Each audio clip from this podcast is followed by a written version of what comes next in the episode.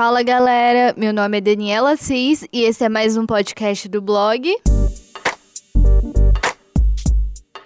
Geração 2000 O túnel do tempo para reviver. E para ver o que não viu. Parece que foi ontem, mas já estamos habitando os anos 2000 há 19 anos.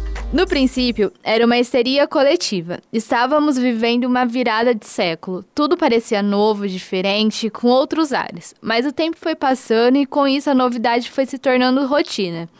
De repente, chegou 2001, depois 2005 e do nada estávamos em 2010. Agora vivemos em 2019. Em quase 20 anos, a indústria cinematográfica já reproduziu mais filmes do que a gente conseguiria elencar, dos novos clássicos aos flops. Tivemos de tudo no cinema dos anos 2000. Inclusive, existem aqueles filmes que entram para limbo, que chegam nas nossas vidas, nos divertem bastante e depois somem, no qual costumamos chamar de efeito sessão da tarde. A maioria desses filmes passaram na sessão da tarde no início dos anos 2000 e hoje já não estão mais em reprodução nos canais abertos. Mas, com a internet e seus variados sistemas, talvez você ainda consiga encontrar um ou outro.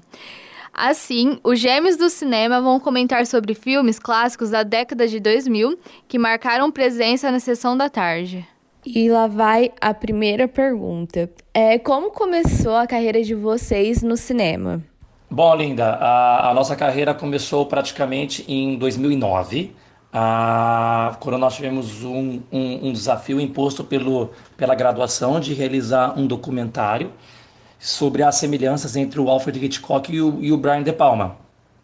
E na época nós fizemos um documentário, nós escrevemos, produzimos, dirigimos e atuamos nele.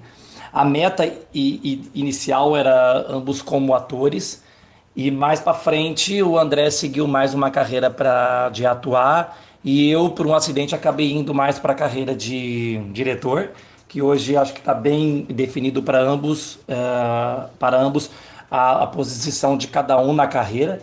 E os dois, ao mesmo tempo, são, somos produtores. E roteiristas também. E roteiristas também. Então, isso foi o, o, o, pontapé inicial, mesmo que depois nós ficamos praticamente seis anos em produções de evento de cultura, antes de voltar para o universo do, do, dos curtos-metragens em, em, em 2015 e foram curtas atrás de curtas, se não me engano, tá foram seis curtas, seis curtas-metragens até a conclusão do nosso primeiro longa-metragem este ano. Eu, Marcos, como, como diretor, produtor e roteirista, e o André como ator, produtor e roteirista. Uh, e já estamos terminando o nosso segundo longa-metragem. Então acho que Uh... O, o, que deu o pontapé inicial foi o, do, o documentário em, do, em 2009, que teve a participação do Rubens Evald Filho, que foi onde nasceu a nossa parceria, que durou 10 anos. De... Ele, ele incentivou de todas as maneiras a, a nossa carreira. Um segundo influenciador também foi o, o antigo secretário de Cultura de São Paulo, o André Stor. Em e... terceiro ponto foi o autor da, da novela Vamp. Do clássico Vamp de, noven, de 91 pela Rede Globo, que é o Antônio Calmon. Ele foi um... e, o, e quem nos ajudou no primeiro filme foi o produtor do, do, do Cult 500 Dias com Ela, que é o Steven Wolf. Então eles viram em nós dois o que talvez nós dois já víamos em nós dois, que é a vontade de fazer um cinema independente mesclando uma narrativa cult com pop. E assim, o que fascinou vocês dois no cinema, né, ao ponto de transformar essa arte em profissão de ambos? O que trouxe a gente para o mundo do cinema, bom, essa história já tem muitos anos, porque quando nós tínhamos três anos de idade, nós ficamos é, apaixonados pela cerimônia do Oscar que nós assistimos, nós só tínhamos três anos. Aquilo ficou no, no, nosso consciente, não só no consciente, como também ficou na alma e no nosso coração. Então, dali para lá, aos três anos, foram vários questionamentos. Uh, com seis anos, nós aprendemos a ler e a escrever para não ter que ver mais filmes dublados, porque nós temos horror a filme dublado. E, o nosso tudo, primeiro. E, e tudo, e tudo melhorou em 1988, quando nós ganhamos o nosso primeiro videocassete. Uh, era um Toshiba X40, nós temos ele até hoje, lógico, não, não funcionando mais. E, e aí foi e contas e contas a pagar, contas horríveis nas é, locadoras. Nas locadoras. E o cinema sempre motivou a gente a, a buscar mais informações e, tu, e, tudo mais, porque com 10 anos nós tínhamos colocado do, na cabeça que não éramos nós que tínhamos que questionar os adultos sobre o que acontece no filme. Nós, com 10 anos, já nos julgávamos especialistas. Então, eram os adultos que tinham que questionar a gente sobre o que estava acontecendo no filme. Nós e... sempre vimos o filme com uma tática mais de coração primeiro, depois uma, um instrumento de análise. Ah, porque a gente, usando o cinema como mais emoção, a gente, a gente consegue tirar muitos exemplos de vida de, de, de alguns filmes. E nesse meio tempo surgiram os nossos primeiros ídolos. Ah, uma está aí até hoje, há 29 anos, a gente vive um amor eterno com a nossa musa, que é a atriz Jamie Lee Curtis, que agora está no auge novamente por causa do sucesso do Halloween o ano passado, mas nós gostamos dela desde antes do meu de meu primeiro amor, é desde a época do peixe chamado Wanda, que são filmes da sessão da é, que são filmes clássicos da sessão da, da, tarde, principalmente o peixe chamado, peixe chamado Wanda, Wanda, meu primeiro amor, é eternamente jovem, jovem. É, então a Jamie Lee Curtis foi uma figurinha carimbada na sessão da tarde, porque nós só gostávamos de terror e quando nós precisamos de uma musa Uh, e a Jamie Lee Curtis era a rainha dos filmes de horror, então vendo os outros filmes que ela fez que não são de terror, fez com, com que nós também abríssemos o leque para gostar de todos os gêneros de filme, porque filme de verdade, para aquela pessoa que é cinéfilo de verdade, filme bom não tem país, ano e idade. E o, o que eu falei que o cinema sempre nos, nos motivou a buscar mais informações é porque para termos um conhecimento maior, nós passamos a assistir jornais, a ler jornais, a ler revistas, ler matérias políticas, ler matérias de, de do, do, dos fatos do mundo para poder entender o contexto dos filmes que nós assistimos quando nós éramos crianças. E, e aí do lado veio um dicionário porque para nós tínhamos 10, 11 anos para poder entender eh, certos termos que nós tínhamos nós não queríamos perguntar para um adulto. Então o cinema sempre foi um veículo que motivou a gente a querer mais. E como vocês veem, né, a estrutura para produção cinematográfica nos últimos 20 anos? Bom, se nós pegarmos o Brasil, como por exemplo, o Brasil mudou muito nos últimos 20 anos. Antes nós fazíamos três filmes por ano aqui no Brasil. Hoje nós temos uma produção de mais de 100 filmes. Eu, eu acho, que eu, acho, que está assim. na casa dos 100 filmes, não sei. Eu acho assim também. Uh, como você que fez uma pergunta uh, mais generalizada, a, a, produção cinematográfica dos últimos 20 anos, logicamente, sempre o Hollywood vai ser a, o primeiro lugar da maior meca do, do cinema. Perdão, fãs mais cultos, é perto de Bollywood. É, uma, uma, Hollywood destrói completamente qualquer tipo de produção e tem que tomar cuidado com essa estrutura uh, elogiar França, elogiar Itália, elogiar Japão e criticar Estados Unidos que os filmes europeus passam por um filtro para nós. A gente tem só contato com 20 ou 30% de produções que são feitas nesses países e nós temos contato com então, 90% de produções norte-americanas. Então a gente não recebe toda a produção feita de outros países, porque passa por um filtro. Agora, fica muito fácil ser cult e criticar os Estados Unidos. Agora, eu acho que se o Brasil recebesse esses filmes, todos no 90% de todos os países, eu acho que realmente ficaria mais fácil você poder julgar o que você prefere, França, Brasil ou Estados Unidos. Agora, a produção em si, falando aqui no Brasil, claro, sim, nós tivemos um avanço de três filmes por ano para mais de 100. Eu acredito que esteja crescendo.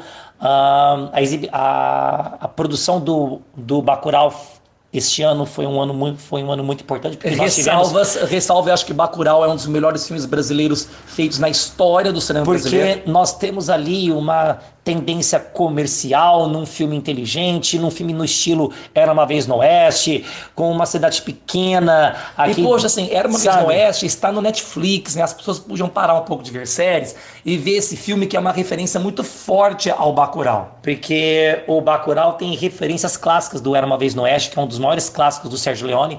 Então, eu acho que a produção melhorou muito e o Bacurau tá aí para provar isso, fazer um filme com toda aquela atmosfera brasílica, mas dentro de um de um filme, universo pop, no universo pop comercial e, e um filme que tem muita inteligência, tem muito truque de câmera, tem muitas coisas inovadoras. Então a produção, podemos dizer que sim, o Brasil tem muito que melhorar ainda em termos de gênero, mas eu mas vejo se, já um avanço. mas se pegar o Bacurau como um exemplo, o avanço é é nítido, é, graças ao Bacurau, que o Brasil está cada, ca, é, caminhando ca, cada vez mais para um exímio e perfeição em produção. Logicamente, ele ganhou o segundo maior prêmio em Cannes depois da Palma de Ouro.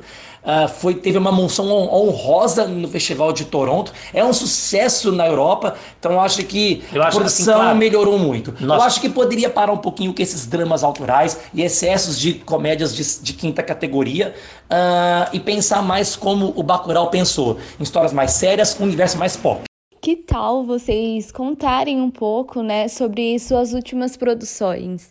Até o presente momento, nós trabalhamos com cinema de gênero, com thriller, uma pincelada de, de terror, com drama psicológico, mas nada gore, nada. O gore não vem. Nada com violência física explícita. Se a gente faz um filme, digamos, violento, é mais psicológico, então a gente não aposta no gore, porque o gore não, não cria um filme comercial. O gore é mais para você, gênero, você, é mais para um grupo de pessoas. Você atinge um nicho, e dentro até de, desse nicho, um nicho pequeno, porque são poucas pessoas que estão uh, interessadas em ver esses filmes, talvez eles façam sucessos com entradas gratuitas em festivais, mas para, para a produção isso é um fato, eh, não é nenhuma teoria nossa, é, não faz. Então a gente está apostando agora nesse tá, tá apostando nesse cinema de thriller com pincelada com uma pincelada de suspense e terror. Claro que nós não vamos ficar presos nesse gênero. A gente, a gente tem a tendência e temos planos de avançar para outros gêneros, mas sempre vamos ficar com o pé no fantástico. Eu acho que o fantástico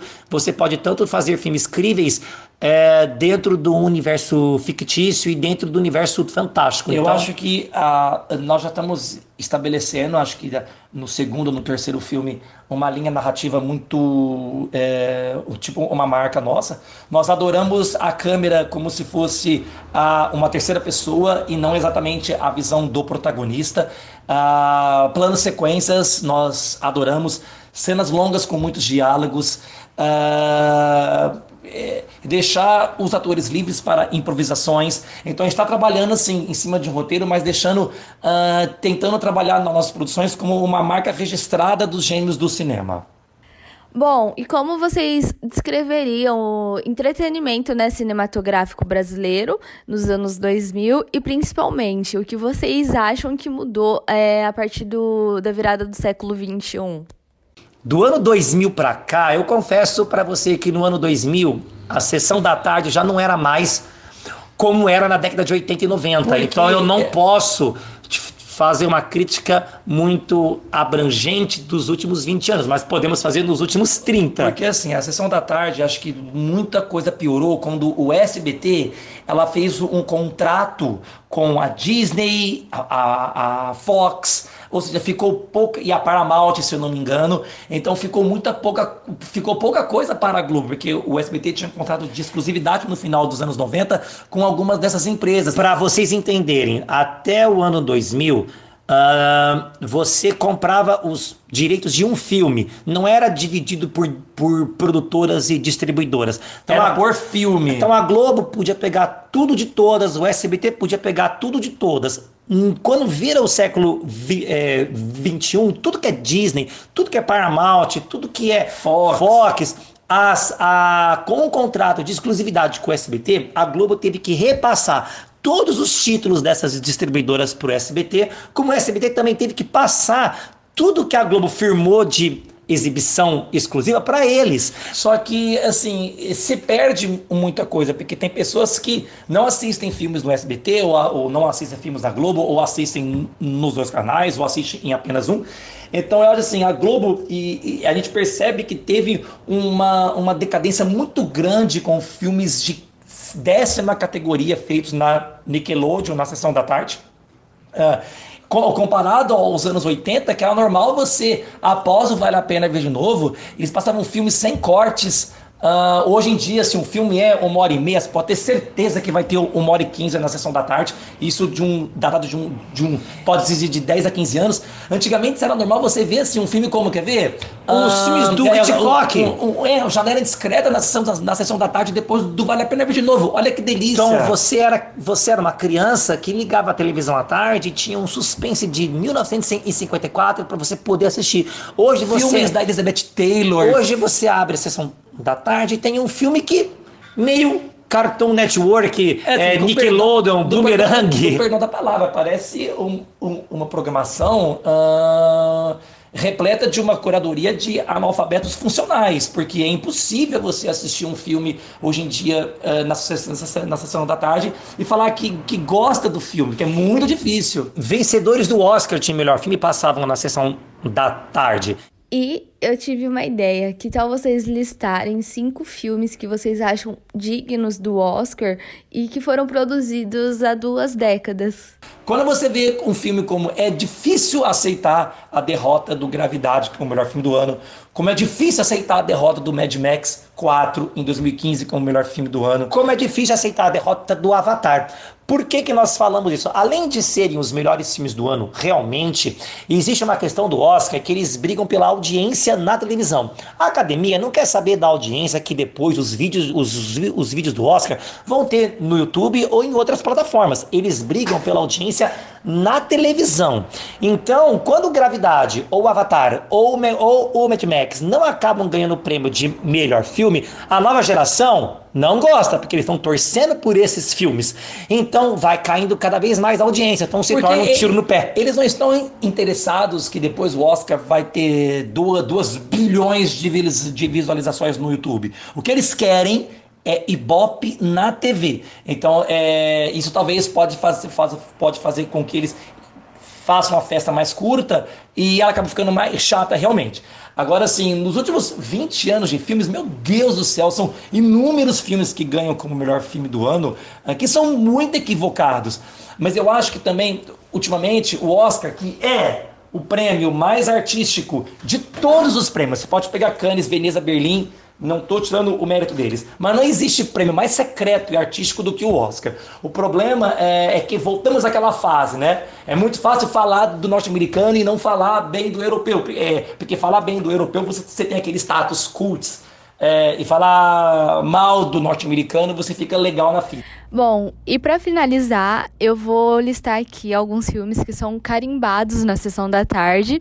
E eu gostaria que vocês fizessem comentários de alguns que vocês acham que, assim, não dá pra passar despercebido. Então, vamos lá. Primeiro, Meninas Malvadas, ano 2003. De repente 30, 2004. O Diário da Princesa, 2001. Marley eu, 2008. Como se fosse a primeira vez, 2004. Uma Noite no Museu, 2006. O Diabo Veste Prada, 2006. Ela é o Cara, também 2006. Aquamarine, 2006. E, para finalizar, O Alto da Compadecida, é, criado nos anos 2000. Bom, de sessão da tarde para sessão da tarde. Peraí, linda, você- pode ver, né, que se é essa lista da sessão da tarde, você pode ver que é sempre o mesmo filme várias vezes e mudando só, é, é pouca coisa e- e- entre os filmes. Você pode ver assim, como nós falamos no áudio lá em cima, nós assistimos Janela Indiscreta na sessão da tarde. Então, é um A gente- filme do a- Hitchcock. A gente percebe uma, um, um abuso de 99% de filmes censura livre. Mas tem filmes nessa lista. Ó, que lembrando você que passou- hoje em dia, eu vira, não passaria mais na sessão da tarde, não, não Porque com a- aquela cena aquela, dela girando aquele, aquele... Os seios. Os seios, jamais. Mas assim, nessa lista que você passou, e lembrando da sessão da tarde do- das, das, das últimas duas décadas, Nossa. claro que Meninas Malvadas é uma delícia. Porque o Minas Malvados é muito é bom pontuar o Minas Malvados, porque ele é o filme Gatinhas e Gatões daquela década.